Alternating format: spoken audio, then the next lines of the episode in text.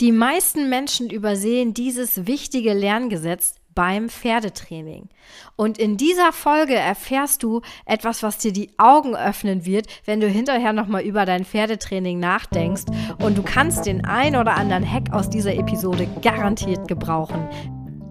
Herzlich willkommen bei Freizeitpferde gesund und munter, der Podcast für interessierte Freizeitreiter. Mein Name ist Antje von der Pferdereha Friesland und ich bin Pferdetherapeutin mit Herz und Hirn und ich möchte dir helfen, dass dein Freizeitpferd gesund und munter bleibt oder wird.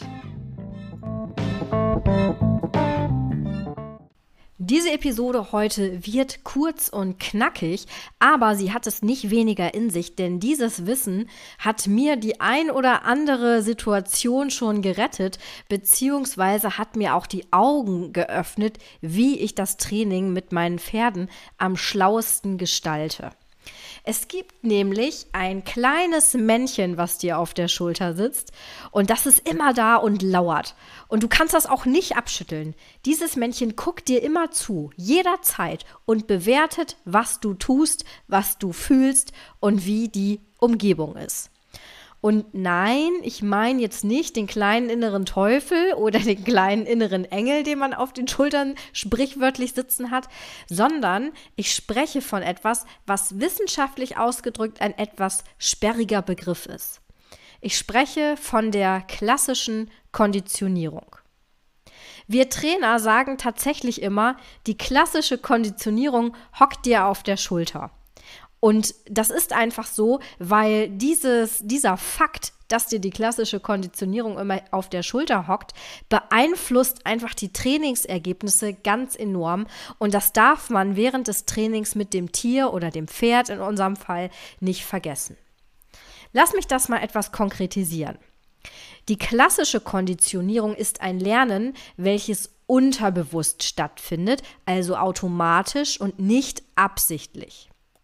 Anders als bei der Operantenkonditionierung, die ich übrigens ausführlich in Folge 5 bespreche, wird hier nicht irgendetwas ausprobiert und dann werden Schlüsse draus gezogen, sondern das Lernen findet bei der klassischen Konditionierung wirklich im Hintergrund statt, also automatisch und dementsprechend auch nicht von dem Pferd beeinflussbar. Kennst du das Experiment von dem sabbernden Hund? Wenn nicht, ich erzähle es kurz. Es war einmal vor langer Zeit, da wollte ein schlauer Mann namens Pavlov irgendwas über die Sabber von Hunden wissen. Frag mich bitte nicht, was der wissen wollte. Der brauchte für irgendwas Hundesabber. Mir fällt jetzt auch nichts ein, wofür man das gebrauchen könnte, aber er brauchte es auf jeden Fall und musste also diese, diesen Speichel der Hunde gewinnen. Und dazu fixierte er die Hunde in einem Gestell und präsentierte ihnen dann leckeres Futter, sodass ihm halt das Wasser im Maul zusammenlief. Die Sabber fing er dann auf und hat die untersucht oder was weiß ich, was er damit gemacht hat, ist auch erstmal egal. Der Witz des Ganzen ist, dem Pavlov fiel auf, dass die Hunde schon anfingen zu sabbern, wenn der Pfleger, der normalerweise das Futter brachte für das Experiment, den Raum betrat. Auch ohne Futter. Und das fand er spannend und darauf hat er eine eigene Versuchsreihe konzipiert. Und zwar hat er Folgendes gemacht. Er ließ eine Glocke ertönen und hat dann natürlich, ganz wie sich das für einen Wissenschaftler gehört, alles dokumentiert. Also, Glocke ertönt. Er den Hund beobachtet. Und es passierte nichts. Er dokumentiert also kein Speichelfluss. Dann präsentiert er das Futter und, wie sich das für einen anständigen Wissenschaftler gehört, wird alles dokumentiert. Er also präsentiert das Futter, guckt den Hund so an, der Hund so sabber, sabber. Er dokumentiert Speichelfluss bei Präsentation des Futters. Oh, wie überraschend. Jetzt hat er Folgendes gemacht. Er hat für eine Zeit lang erst die Glocke läuten lassen, die Glocke läuten lassen, oh, schwierige Buchstabenkombination, bevor er das Futter präsentierte. Das heißt also, du kannst dir das so vorstellen, er so klingeling, danach kommt der Typ mit dem Futter rein, der Hund so, oh geil, Futter, sabber. Ne? Das hat er natürlich auch fein dokumentiert. Wenn das Futter präsentiert wird, wird gesabbert, vorher wird die Glocke geläutet und das hat er eben ein Weilchen wiederholt. Und dann wurde es spannend, weil dann hat er nämlich die Glocke läuten lassen und hat wieder dokumentiert. Und was passierte? Dreimal darfst du raten, der Hund hat gespeichelt. Das heißt, es ist da wohl irgendwas passiert im Hundegehirn. Der Hund hatte gelernt, dass kurze Zeit nach der Glocke das Futter gebracht wird und sein Körper reagierte quasi unwillkürlich damit, dass ihm das Wasser im Maul zusammenlief. Das kennst du vielleicht auch. Ähm, stell dir vor, du bist in der Stadt unterwegs und hinter irgendeiner Ecke lauert ein Krebsstand. Du musst den Stand nicht mal sehen. Der leckere, süße Duft, der dir in die Nase weht, der lässt deinen Körper automatisch checken, ob du nicht zufällig noch Platz im Magen für eine kleine Leckerei hast. Und urplötzlich fällt dir auf, ja, so ein bisschen Hunger habe ich schon. Und zack, schon stehst du am Krebsstand in der Schlange und willst dir einen Crepe kaufen. Spätestens nachdem du bestellt hast, läuft auch dir das Wasser im Mund zusammen. Bei mir reicht es offen gestanden schon aus, wenn ich dir von Krebs erzähle, dass mir das Wasser im Mund zusammenläuft. Wir haben hier also unsere erste klitzekleine Lernkette aufgedröselt. Und vielleicht kannst du jetzt schon Parallelen ziehen zu solchen Lernketten, die vielleicht auch bei deinem Pferd stattfinden. Zum Beispiel, mm, du fährst auf den Hof und dein Pony hört dein Auto. Und dein Pony weiß witzigerweise ganz, ganz genau, wie sich dein Auto anhört und es setzt sich sofort in Bewegung, um dich am Koppelzaun zu begrüßen. Seine Lernkette sieht wie folgt aus. Ein bestimmtes Motorgeräusch. Ah, Frauchen kommt. Frauchen kommt bedeutet Yippie, Begrüßungsmöhre. Denn dein erster Gang ist selbstverständlich, wohin auch sonst, erstmal zum Pony Hallo sagen, Begrüßungsmöhre überreichen. Ist ja logisch, ne? Der wartet schließlich schon so lieb am Zaun. Das ist also dann quasi eine Lernkette. Motorengeräusch, Frauchen kommt, Frauchen kommt, Leckerchen. Ne? Und dann freut sich das Pferd, dass es dich zu sehen kriegt. Bei der klassischen Konditionierung ist es ja so, dass das Lernen unbewusst stattfindet. Und es macht auch nicht bei Verhalten halt, also es quasi es hört nicht da auf, wo Tiere etwas aktiv tun, da greift es auch, ja, aber und das ist das wirklich Coole zu wissen. Die klassische Konditionierung läuft ja immer im Hintergrund. Das heißt, sie gilt auch für Dinge, die das Pferd fühlt, ähm, für emotionale Gefühle, für körperliche Gefühle und für die ganze Umwelt drumherum. Das heißt, dein Pferd beschließt nicht, sich zu freuen, wenn du auf den Hof fährst. Das Pferd denkt sich ja nicht, ich freue mich ab sofort immer, wenn ich Frauchens Auto höre das kann es wohl versuchen zu beschließen, aber es wird, wird nicht klappen. Also du kannst ja auch nicht äh, beschließen, dich über irgendwas zu freuen. Was weiß ich. Immer um 12 Uhr mittags freue ich mich. Ja, wenn dann gerade vorher nichts Lustiges passiert ist, dann wirst du dich auch nicht freuen. Ne? Und genauso trifft das Pferd auch keine aktive Entscheidung und sagt nicht, also immer wenn, dann. Ne? Dann freue ich mich. Sondern die Freude kommt ja aus, aus so, sozusagen sekundär, von innen heraus, könnte man sagen. Die Freude kommt quasi mit der Möhre, mit dem Geschmack der Möhre und verwandelt sich dann mit der Zeit in Vorfreude. Und zwar dann schon, wenn dein Pferd das Motorengeräusch wahrgenommen hat. Weil es ja genau weiß, Motorengeräusch heißt Frauchen kommt, Frauchen kommt heißt Möhre. Und so entwickelt sich eine Vorfreude, die ja auch nicht aktiv herbeizuführen ist. Du kannst ja nicht, nicht, nicht sagen, so, ich freue mich jetzt auf etwas vor. Ich weiß zwar noch nicht auf was, ich weiß auch noch nicht, wann es passieren wird, aber ich mache jetzt erstmal ein bisschen Vorfreude. Sondern es ist ja etwas, was passiert. Also Emotionen lassen sich ja nur bedenkt, bedingt lenken, sage ich jetzt mal. Du weißt jetzt also, dass es Lernketten gibt, die automatisch gelernt werden und die immer im Hintergrund mitlaufen, wie so ein wie so ein Virenscanner. Läuft immer mit. Es läuft immer im Hintergrund. Kannst du nichts gegen machen, brauchst du auch nichts gegen machen. Ganz im Gegenteil, kannst du dir sogar zunutze machen. Du weißt jetzt auch, dass Emotionen, die an bestimmte Situationen gekoppelt sind, auch erlernt werden können und dann in diesen Situationen immer automatisch abgerufen werden können. Nehmen wir nochmal das Beispiel der Vorfreude. Wenn du zum Beispiel genau weißt, dass du gleich Achterbahn fahren darfst, so ist es bei mir zumindest, dann stehst du morgens schon voller Vorfreude auf, weil du weißt, yeah, heute fahren wir in Heidepark. Da bin ich immer ganz, bin ich immer ganz wild. Ne? Also da freue ich mich wirklich total, weil ich ja schon weiß, dass äh, Achterbahn und so macht alles super Spaß und habe ich total Bock drauf. Ja, dann habe ich Vorfreude. Und genauso ähm, ist es halt bei den Pferden auch. In bestimmten Situationen werden bestimmte Emotionen wachgerüttelt, weil das Pferd etwas assoziiert.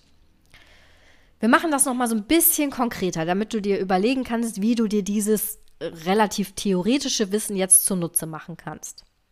Stell dir mal vor, du möchtest mit deinem Pferd das Verladen trainieren. Denn für viele Pferde und ihre Besitzer ist ja das Verladen eine stressige Situation. Also der Anhänger, die Rampe, das Eingesperrtsein, der Transport an sich, das ist eben alles nicht so einfach. Und da ist es auch gerade für das, für das Pferd wirklich schwer, gute Laune zu behalten. Und viele Pferde entwickeln auch eine kleine Anhängerphobie. Ohne dass jetzt großartig irgendwas Schlimmes passiert wäre, sondern einfach über die Dauer der Zeit mögen sie nicht so gern verladen werden. Vielleicht wurden sie in die Klinik gefahren immer nur oder gehen halt immer nur irgendwo hin, wo sie nicht gerne sind, wo es alles stressig ist. Oder ähm, es wird verladen, wenn ein Stallwechsel ist. Ein Stallwechsel ist ja auch immer sehr viel Stress für ein Pferd. Und so ähm, schaukelt es sich so nach und nach auf, weil das Pferd einfach weiß, oh, ha, der Hänger schon wieder kommt. Oh, jetzt wieder irgendwie wird der Tag scheiße, ich hab's schon so im Blut. Jetzt habe ich geflucht. Alle Kinder bitte weghören. also, Du weißt ja jetzt auch, dass du Gefühle, die das Pferd hat, aufgrund der klassischen Konditionierung auch immer mittrainierst. Die kaufst du dir also immer mit ein. Und wir sind jetzt wieder beim Verladetraining. Wir gehen mal davon aus, du möchtest ein Pferd haben, welches mit möglichst wenig Stress und ohne schlechtes Gefühl den Anhänger besteigt. Wie solltest du dann die Trainingssituation idealerweise gestalten. Wenn du bedenkst, dass Gefühle, Emotionen, ja sogar die ganze Umwelt wird mittrainiert, wenn du daran denkst, wie macht es Sinn, die Trainingssituation zu gestalten? Ich sorge im Training dafür, dass es dem Pferd gut geht. Es sollte meiner Meinung nach in der Trainingssituation nicht geschubst werden, es sollte nicht gejagt werden, es sollte nicht bedroht werden, sondern ich möchte, dass sich mein Pferd gerade in einer Trainingssituation, die ja weit entfernt von der ernsten Wirklichkeit ist, das mache ich ja schließlich, damit ich in der ernsten Wirklichkeit bestehen kann, das ist meine Vorsorge.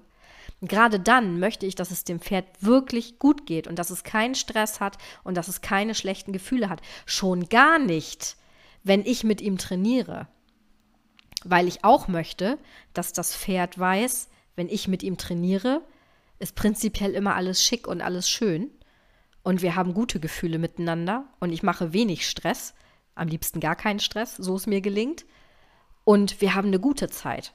Das ist mir halt wichtig.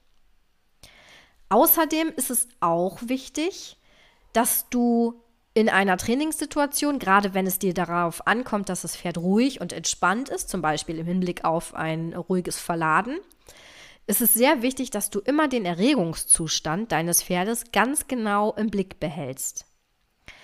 Denn auch wenn du jetzt zum Beispiel nur mit Lob trainierst und das Pferd immer lobst, wenn es einen Schritt auf den Hänger geht, mal ganz salopp gesagt, dann darfst du die Emotionen nicht aus den Augen lassen, weil Obacht, klassische Konditionierung. Du trainierst die Emotionen immer mit. Und wenn du ein gestresstes oder ein angespanntes Pferd trainierst, dann kaufst du dir die Emotionen immer mit ein. Egal, ob du damit arbeitest, dass es sich Leckerchen verdienen kann oder ob du damit arbeitest, dass du Druck nachlässt, wenn es richtig reagiert. Die Emotion ist immer im gesamten Kontext mit dabei. Und ein Pferd, was beim Anhängertraining angespannt ist, das wird über lange Sicht lernen, egal ob du mit Lob arbeitest, mit Leckerchen arbeitest oder ob du mit Druck arbeitest, völlig egal. Das wird auf lange Sicht lernen, wenn du nicht darauf achtest. Immer wenn wir Anhängertraining machen, bin ich angespannt oder gestresst. Und irgendwann gibt es dann wieder diese Lernkette da kommt der Stress dann schon auf, wenn du nur den Anhänger zum Training bereitstellst. Ja, und zack, ist dann auch die Vorfreude mit dem Motorengeräusch dahin. Weil das Pferd sich dann nur noch fragt, oh, der Motor, heute Möhre oder Hänger, Möhre oder Hänger, man weiß es nicht genau.